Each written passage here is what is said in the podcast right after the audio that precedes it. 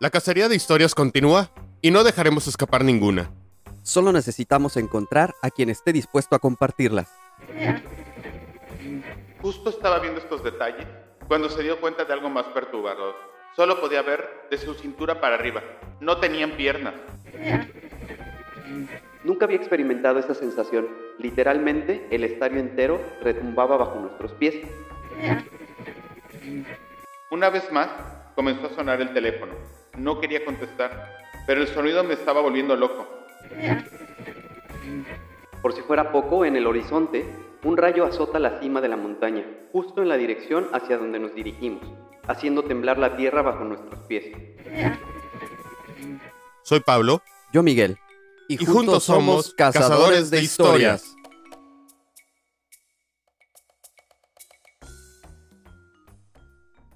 Pues lo prometido es deuda. Estamos de vuelta ya con una nueva temporada de Cazadores de Historias. Ya pudieron darse cuenta que empezamos con novedades, con nuestra nueva introducción. Ojalá que les haya gustado. Estamos muy contentos de que eh, estemos ya en una temporada extra. Eh, en un inicio la verdad es que nunca pensamos, eh, o bueno, no, no teníamos la idea de cuántos, cuántos episodios podríamos durar o cuántas temporadas y pues ya estamos llegando a esta, a esta tercera temporada del podcast. Eh, la verdad es que estoy muy emocionado, estoy muy contento, eh, nervioso un poco porque eh, como ya lo habíamos comentado o como lo habíamos estado haciendo en la segunda temporada con varias cosas innovadoras que no habíamos hecho antes, pues Pablo me prometió que este, esta temporada y este episodio tendremos algo, algo, una sorpresa, así que estoy un poco nervioso porque no sé con lo que me voy a encontrar ahorita. A ver, Pablo. Hola, ¿cómo están? Eh, no estés tan nervioso, yo creo que es más la emoción de volver a estar en el micrófono y estos días que tomamos de, descanso me sirvió como para, para volverme a empapar de algunas cosas que quería platicar, ¿no? Contar en el aspecto. Si hay algo que me apasiona además de las historias, en el caso personal es la música. Es algo que desde muy chico, por influencia más de mi padre, eh, tuve, porque fui, fui este, influenciado sin querer por sus gustos musicales. Mi papá tuvo o tiene eh, unos gustos muy definidos y yo crecí escuchando mucha música en inglés porque a él le gustaba mucho, ¿no? Le gusta.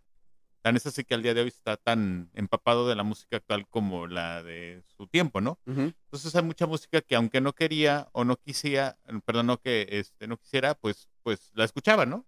Y conforme fui creciendo, como todo adolescente, te vas haciendo tus propios gustos, pero posteriormente fui volviendo a, a los a mis orígenes, tal vez, por así decirlo, no, no, no sé cómo mencionarlo. Retomando. Retomando y este y escuchando mucha música que incluso ni siquiera me tocó, porque al final de cuentas es de épocas que no nos tocaron. En lo personal tengo, tengo unos este, gustos también como muy marcados, pero siempre he tratado de escuchar todo, ¿no? Un poquito de todo. Y encontré un punto en el cual hay muchas historias que podríamos platicar sobre la música, ¿no? Eh, leyendas urbanas, misterios y demás, ¿no? Creo que no es un tema tampoco nuevo y yo creo que muchos de ustedes ya han de haber escuchado muchas de las historias que voy a platicarles o a lo mejor algo han, alguna anécdota, ¿no?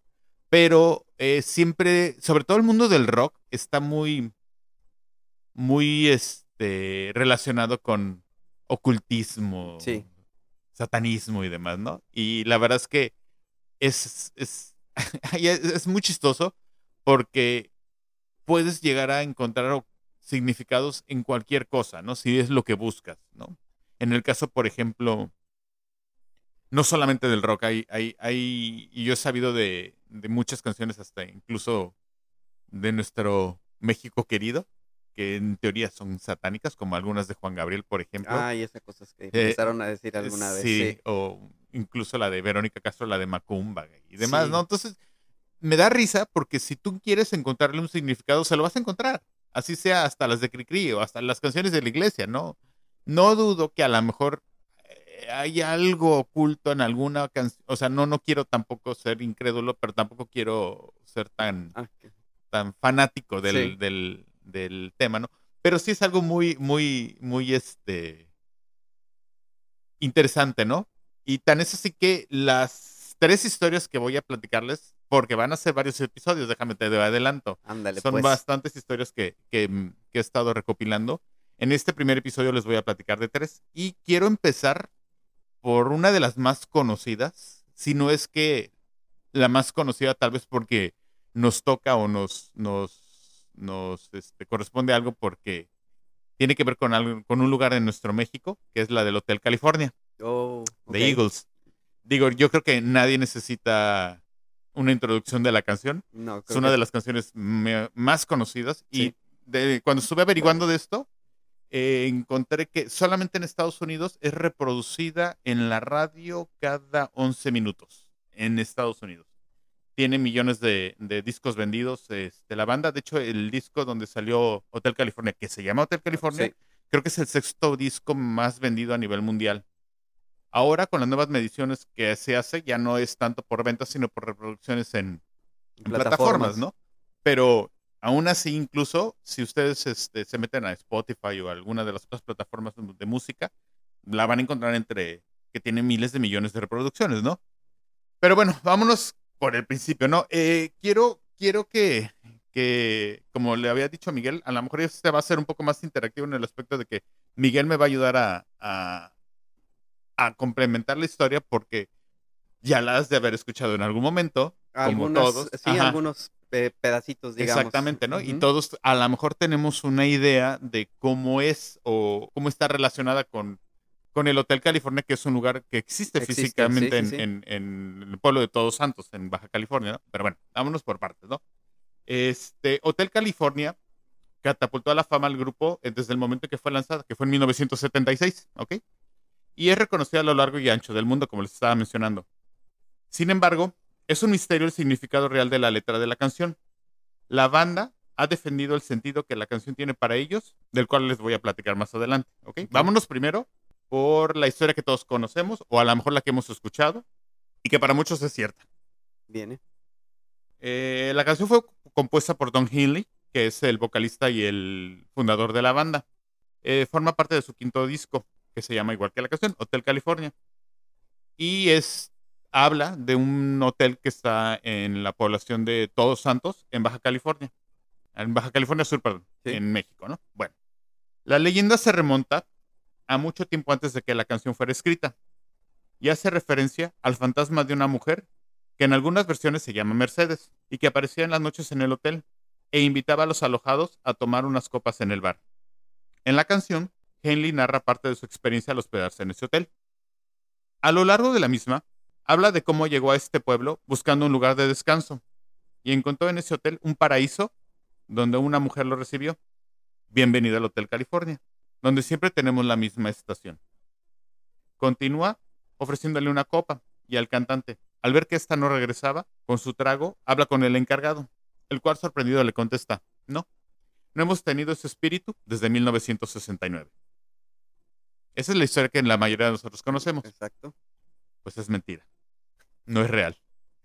Don Henley asegura que nunca se ha quedado en ese hotel, no lo conoce, y que incluso la portada del disco es el, el edificio del hotel Beverly Hills, que se ubica en Sunset Boulevard, en Hollywood. Ok. Ahorita la estamos visualizando, si ustedes Sí. quieren visualizarla, Búsquenla ahí en, en Google. en Google. Entonces la portada del, del- disco es el hotel Beverly Hills, ¿ok? también conocido como el Pink Palace en Sunset Boulevard. Como les mencionaba anteriormente, eh, pues para todos siempre había sido esta la historia original, ¿no? De que Don Henley eh, se hospedó en el hotel y conoció a una mujer y de ahí narró, bueno, su experiencia al escribir la canción, pero pues no. Tan es así que en el 2017 la banda le metió una demanda al hotel porque el hotel siguió tomando esta historia como, Como verdadera, verdadera. para publicitarse. Llegaron a un acuerdo fuera de tribunales y pues nada pasó, ¿no? Aunque no es real la historia, para muchos sigue siendo la tan. Es así que cuando yo empecé a, averi- a investigar para esta historia, eh, me fue la primera sorpresa, ¿no? De que no manches, o sea, no es real, es Ujú. una, es, es mentira. Yo siempre juré que era, era, era algo real, ¿no? Sí. Bueno, vámonos. No quiere decir que esta canción no tenga algún Algo de verdad. al- no, no tanto algo de verdad. Hay en más que, Ok. que narrar, ¿no? Vámonos entonces con lo que sigue. La versión oficial, o más bien la que Henley y su banda dicen sobre esto, es que la historia trata sobre un resort de lujo, donde puedes pagar la cuenta en cualquier momento, pero nunca puedes salir. De hecho, parte de la canción narra esto. es. La canción es una alegoría sobre el hedonismo, la autodestrucción y la codicia de la industria en la música a finales de los 70. Básicamente, es una historia sobre el lado oscuro del sueño americano y sobre el exceso en el sexo, las drogas, el alcohol, algo que la banda desgraciadamente supo mucho en sus Muy bien, momentos. ¿no? sí. Pero esto no termina aquí. Relación o no con el hotel en baja, los amantes de las teorías de la conspiración han encontrado muchas analogías en esta canción con el satanismo, o al menos eso creen. Para empezar, los primeros rumores indican que el Hotel California, el título de Hotel California, aludía al culto al diablo, pues supuestamente narra, o más bien dicho cuenta, la dirección, perdón, donde Anton Snador, perdón porque no sé cómo se pronuncia, la Day, quien se autoproclamó como el Papa Negro o el Papa Oscuro, fundó en abril de 1966 la iglesia de Satán en California, en San Antonio, perdón, en San Francisco, San Francisco. exactamente, en la avenida California Avenue. Estos mismos rumores aseguran que en ese lugar los integrantes del grupo habrían hecho un pacto demoníaco y después de realizarlo habían escrito la famosa canción. Por eso se hicieron tan Tan famosos. Las partes supuestamente satánicas de la letra de la canción Hotel California se centran sobre todo en la frase They stab it with their steely knives, but they just can't kill the beast. Se los voy a traducir porque mi inglés no es muy bueno.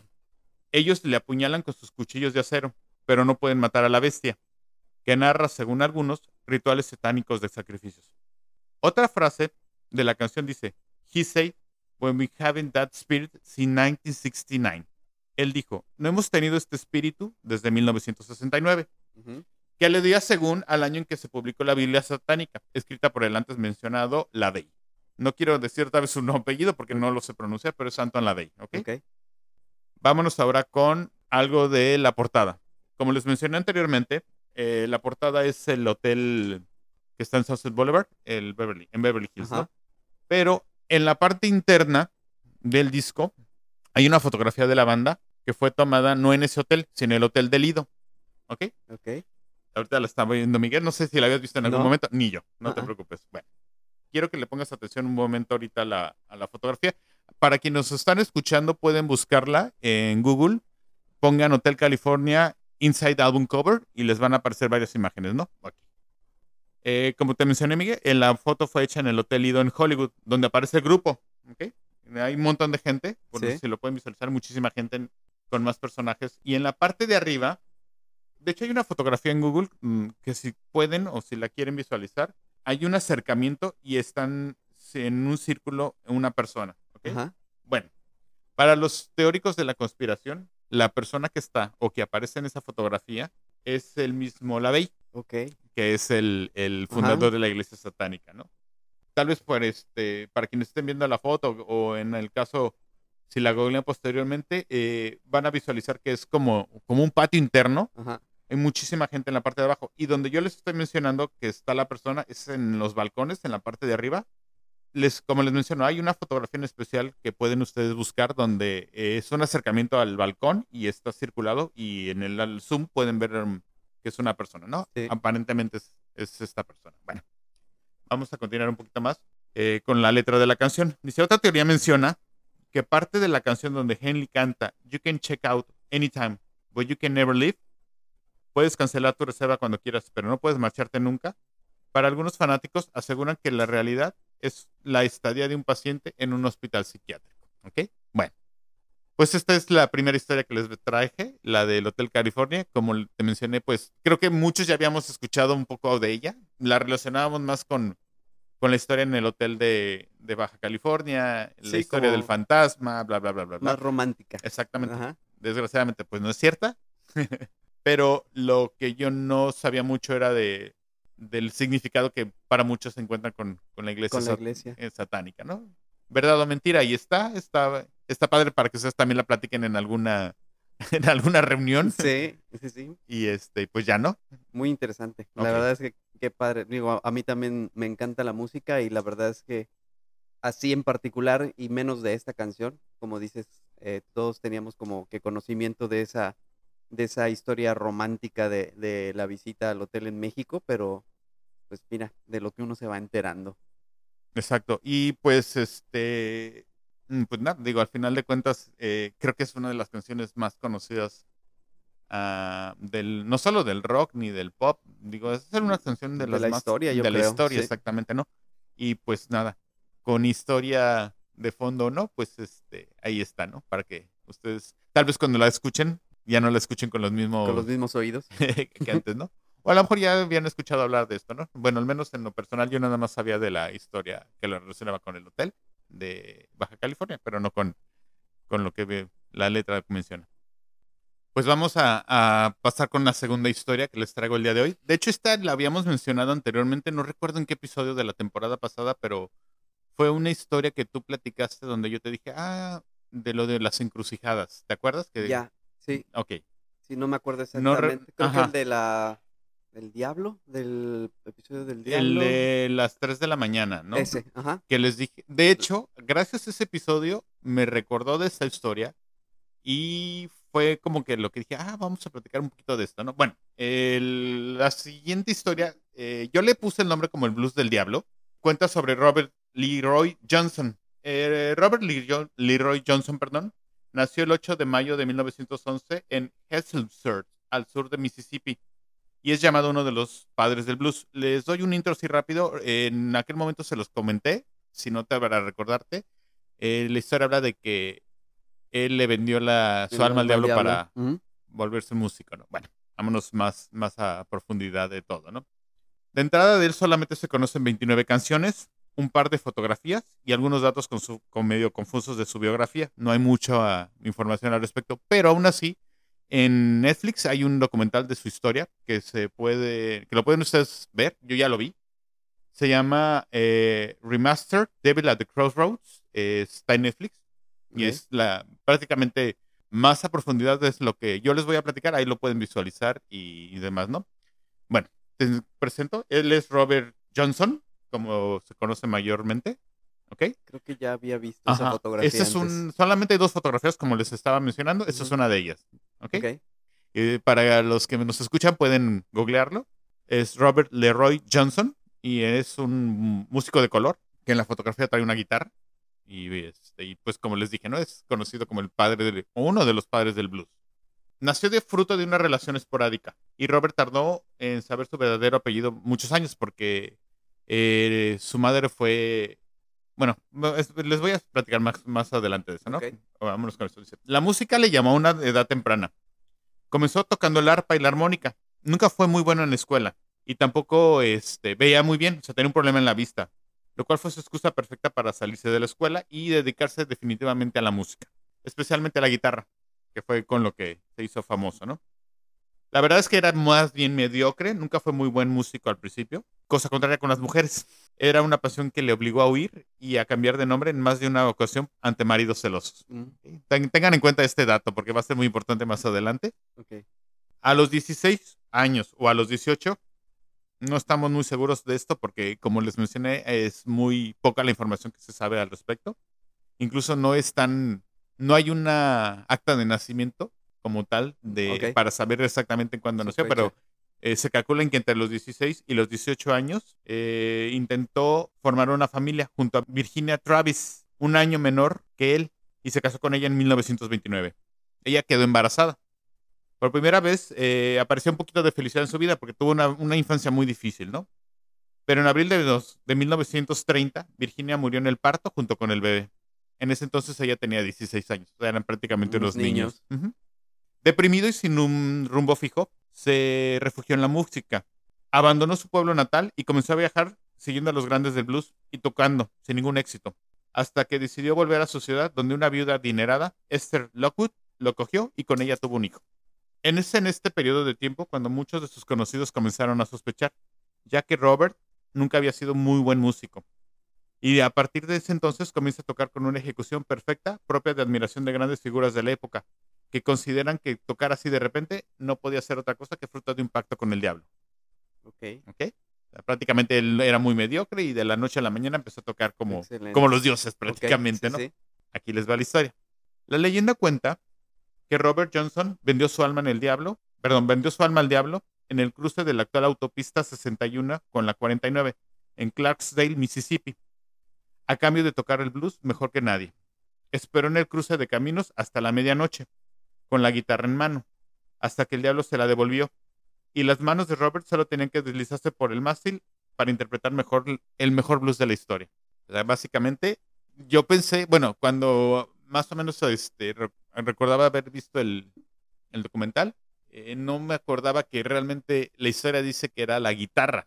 O sea, La que- ajá, claro. Exactamente, ¿no? Bueno.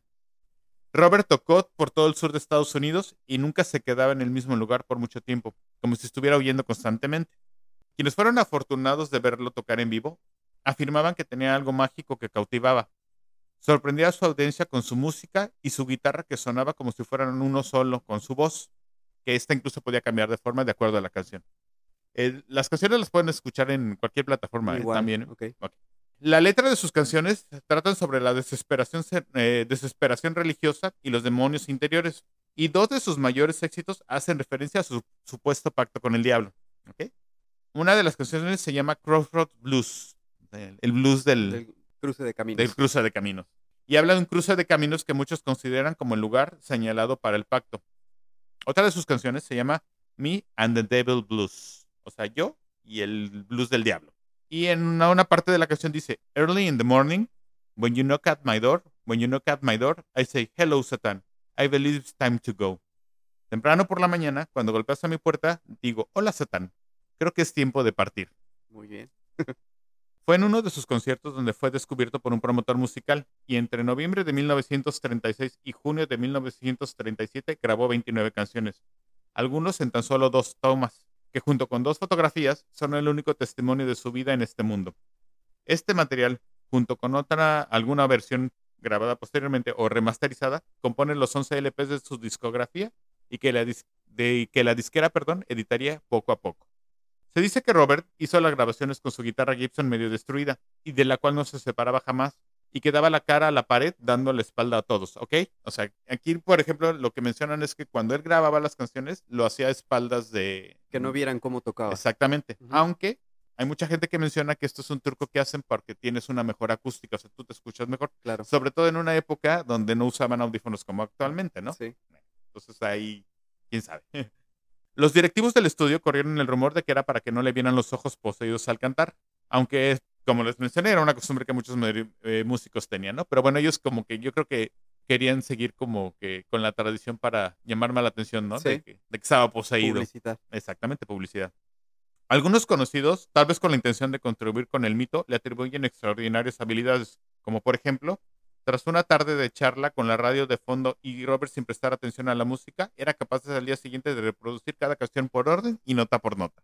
Su fama y su leyenda aumentaban a pasos agigantados y la gente acudía en masa a verle, atraídos por la música y por el morbo de toda la historia alrededor de él. O sea, desde ese entonces la gente ya sabía que había Algo raro. exactamente, ¿no? Ujú. Las presentaciones eran en semipenumbra, para que la gente no viera su manera de puntear la guitarra o de tocarla. Y en repetidas ocasiones desaparecía en medio de la actuación. Su vida iba frenéticamente de un lado a otro, como mencionamos antes, pero no, no permanecía en un lugar. Pero más bien yo creo que era por lo del aspecto de que les mencioné que era un ladies man. Ok, sí. Entonces eh, constantemente era perseguido por, por los este, ma- maridos celosos. Exactamente. Y es así cuando vamos a llegar ya al final de su vida. El 13 de agosto de 1938, en Greenwood, Carolina del Sur. Robert, como era su costumbre, sedujo a una mujer. Solo que en esta ocasión era la esposa del dueño del local donde tocaba, Three Forks. Le sirvieron de una botella de whisky abierta. Antes de que Robert pudiera beber, un músico que le acompañaba se la quitó y la rompió, advirtiéndole que nunca bebiera de una botella abierta. Pero Robert, molesto, pidió que le trajeran otra botella también abierta y se la bebió. A mitad de su presentación, Robert dejó de cantar, dejó la guitarra a un lado y salió a la calle. Los tres días siguientes estuvo delirando hasta que murió envenenado por la estrictina que, contenía la botella de whisky un 16 de agosto con 27 años. Del Club de los 27 también Ah, lo aquí podríamos poner Él ahí. realmente es el iniciador del Club de los 27. Es el primero que se le toma. Creo que ahí fue donde, en un, en un documental del Club de los 27, ahí vi esa foto que me pusiste ahorita en la pantalla. Exactamente. Él es el iniciador del Club de los 27. Claro. Pon- pongan mucha atención porque vamos a mencionarlos posteriormente en, en un par de historias más. En Me and Their Devil's Blue pedía ser enterrada a un lado de la carretera. You may bury my body down the highway side. Pero existen tres tumbas que supuestamente contienen sus restos. Al parecer, ninguna es real. Hay tres tumbas de él. Y, y parece que No ninguna sabemos es- cuál es la real. Leyenda, mito, realidad, o quizá algo de los tres, hicieron de Robert el mejor bluesman de la música y se le considera uno de los mejores cinco guitarristas de la historia. Los otros cuatro incluso han hecho versiones de sus canciones como son Eric Clapton, Keith Richards de los Rolling Stones, quienes tras escuchar a Robert Johnson por primera vez, no, no, o sea, no creían de que se tratara de una sola persona y fue para ellos la persona que los influenció en, en volverse músicos. 50 años después de su muerte, una reedición de todas sus grabaciones fue disco de oro y consiguió un premio Grammy, algo que más de un músico vendería su alma por tener. Claro. Otra historia triste es la de su fallecido hijo Claude Johnson, que tras varios años eh, y varios fallos judiciales comprobó que sí realmente era hijo de él. Le negaron la a su padre, o sea, Robert Johnson, le negaron la posibilidad de conocerlo por cuestiones religiosas, ya que Robert Johnson hacía la música del diablo. O sea, en- cuando él era niño, o sea, su hijo, no conoció, nunca lo conoció Claro. en persona. La historia dice que nada más llegó a escuchar su llanto eh, en la puerta del, del hospital, pero no lo dejaron conocer a su Wow. hijo. Como él mismo dijo, eh, la gente en aquel entonces era muy religiosa y querían que el blues era la música del diablo.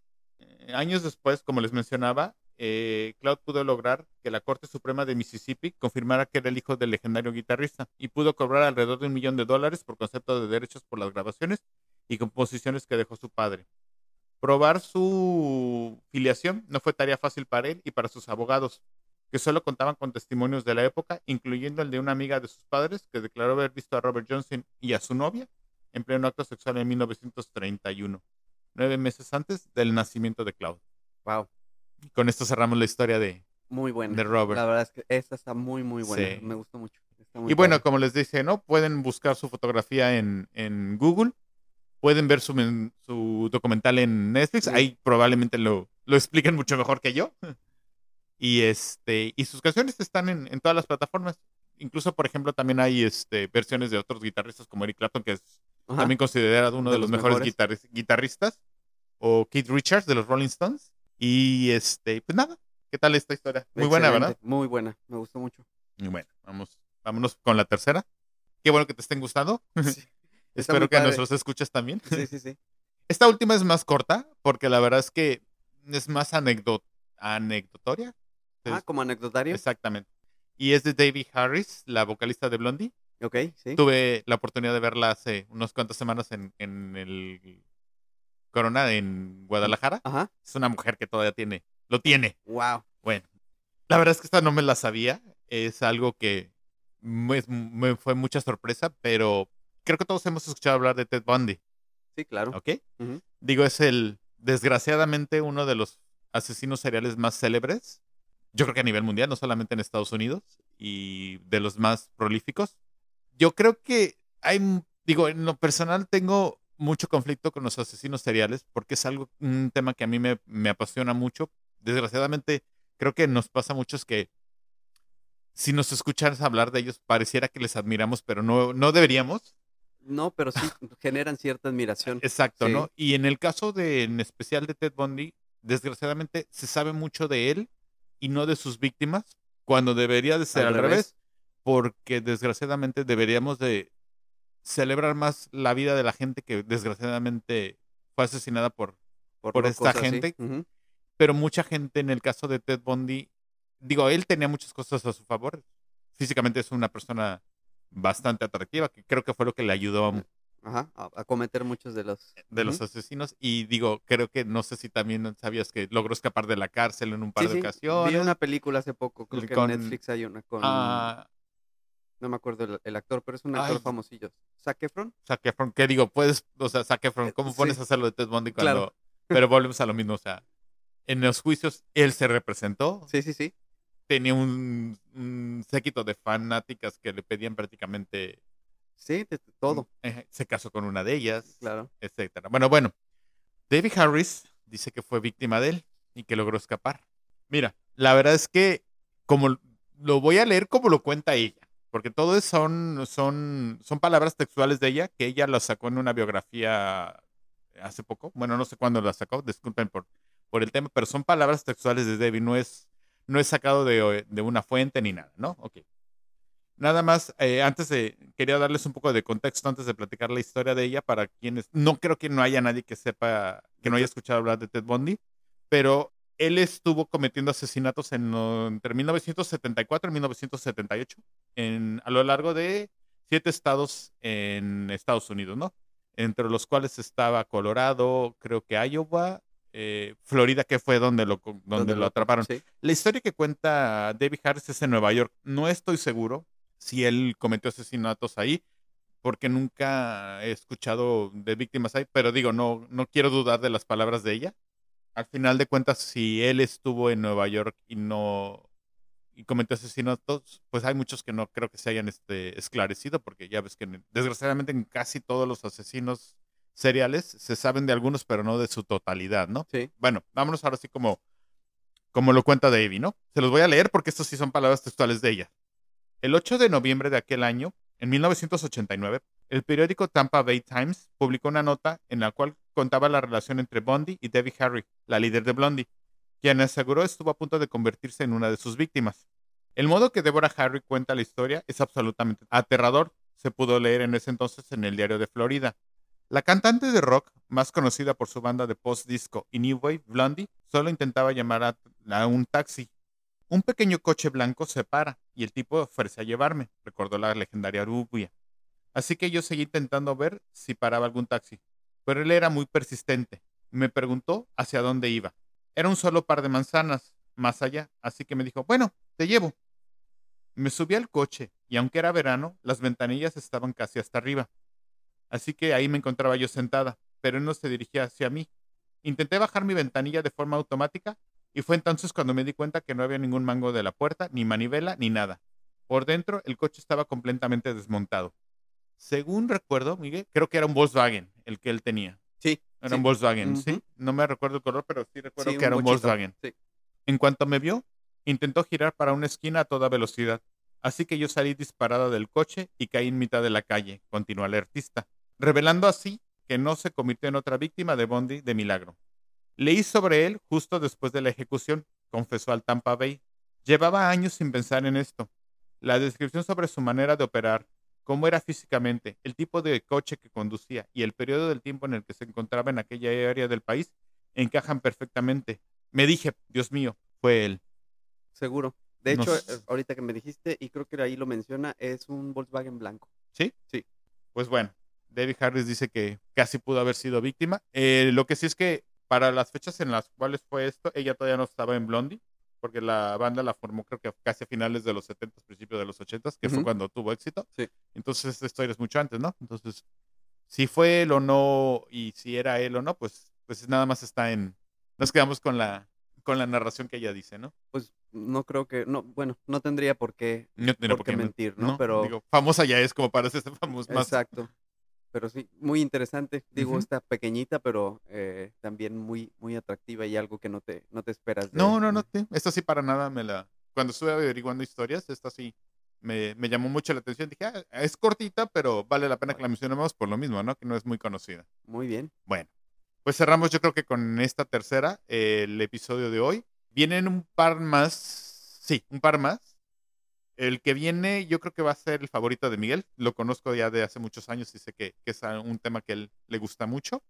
Y pues nada, espero que les haya gustado. La verdad es que a mí me, me gustó mucho toda la preparación, ahorita que se los estuve platicando. La verdad es que esto fue más informal, es como una plática como, como entre amigos que somos. eh. Y si les gusta también mucho cómo lo estamos estando haciendo ahora, pues bueno, háganoslo saber. O si no también. Digo, al final de cuentas habíamos tenido ya un, un tipo de, de esquema establecido, ¿no? Pero como, Está bien. les, como dijimos, vamos a, a innovar un poco más, ¿no? En Y pues nada. Cada temporada cabe el para, para poder hacer algunas modificaciones. Probablemente eh, regresemos a, alguna, a algún esquema como los que ya hemos abordado en, en, otros, en otras temporadas, pero pues si eh, aparece algún, algún nuevo esquema o alguna interacción nueva que nos permita eh, que esto sea más interesante, pues por supuesto que lo vamos a, a, a intentar y esperando principalmente que a ustedes les llame la atención y que, y que les guste eh, esto que estamos haciendo. Y pues nada, yo me despido. Miguel ya recuérdanos nuestras las redes sociales y si tienen alguna otra anécdota que platicarnos de al respecto, ya saben. Muy bien, ahí están en los eh, comentarios, se las recuerdo rápidamente porque no se las habíamos dicho ya hace, hace algún rato.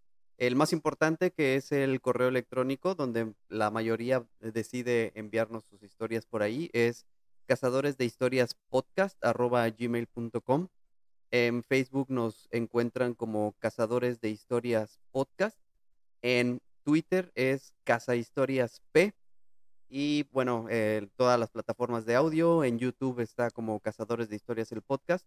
Eh, nos interesará mucho recibir sus comentarios, sus opiniones y que nos puedan compartir y esto siga llegando a más personas. Así que nos escuchamos la próxima semana. Que pasen una, una linda semana y por aquí estaremos dentro de ocho días. Nos vemos.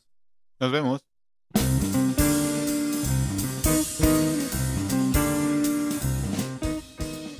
Porque la vida es una colección interminable de historias y todos tenemos una que contar, esto es Cazadores de Historias, el podcast.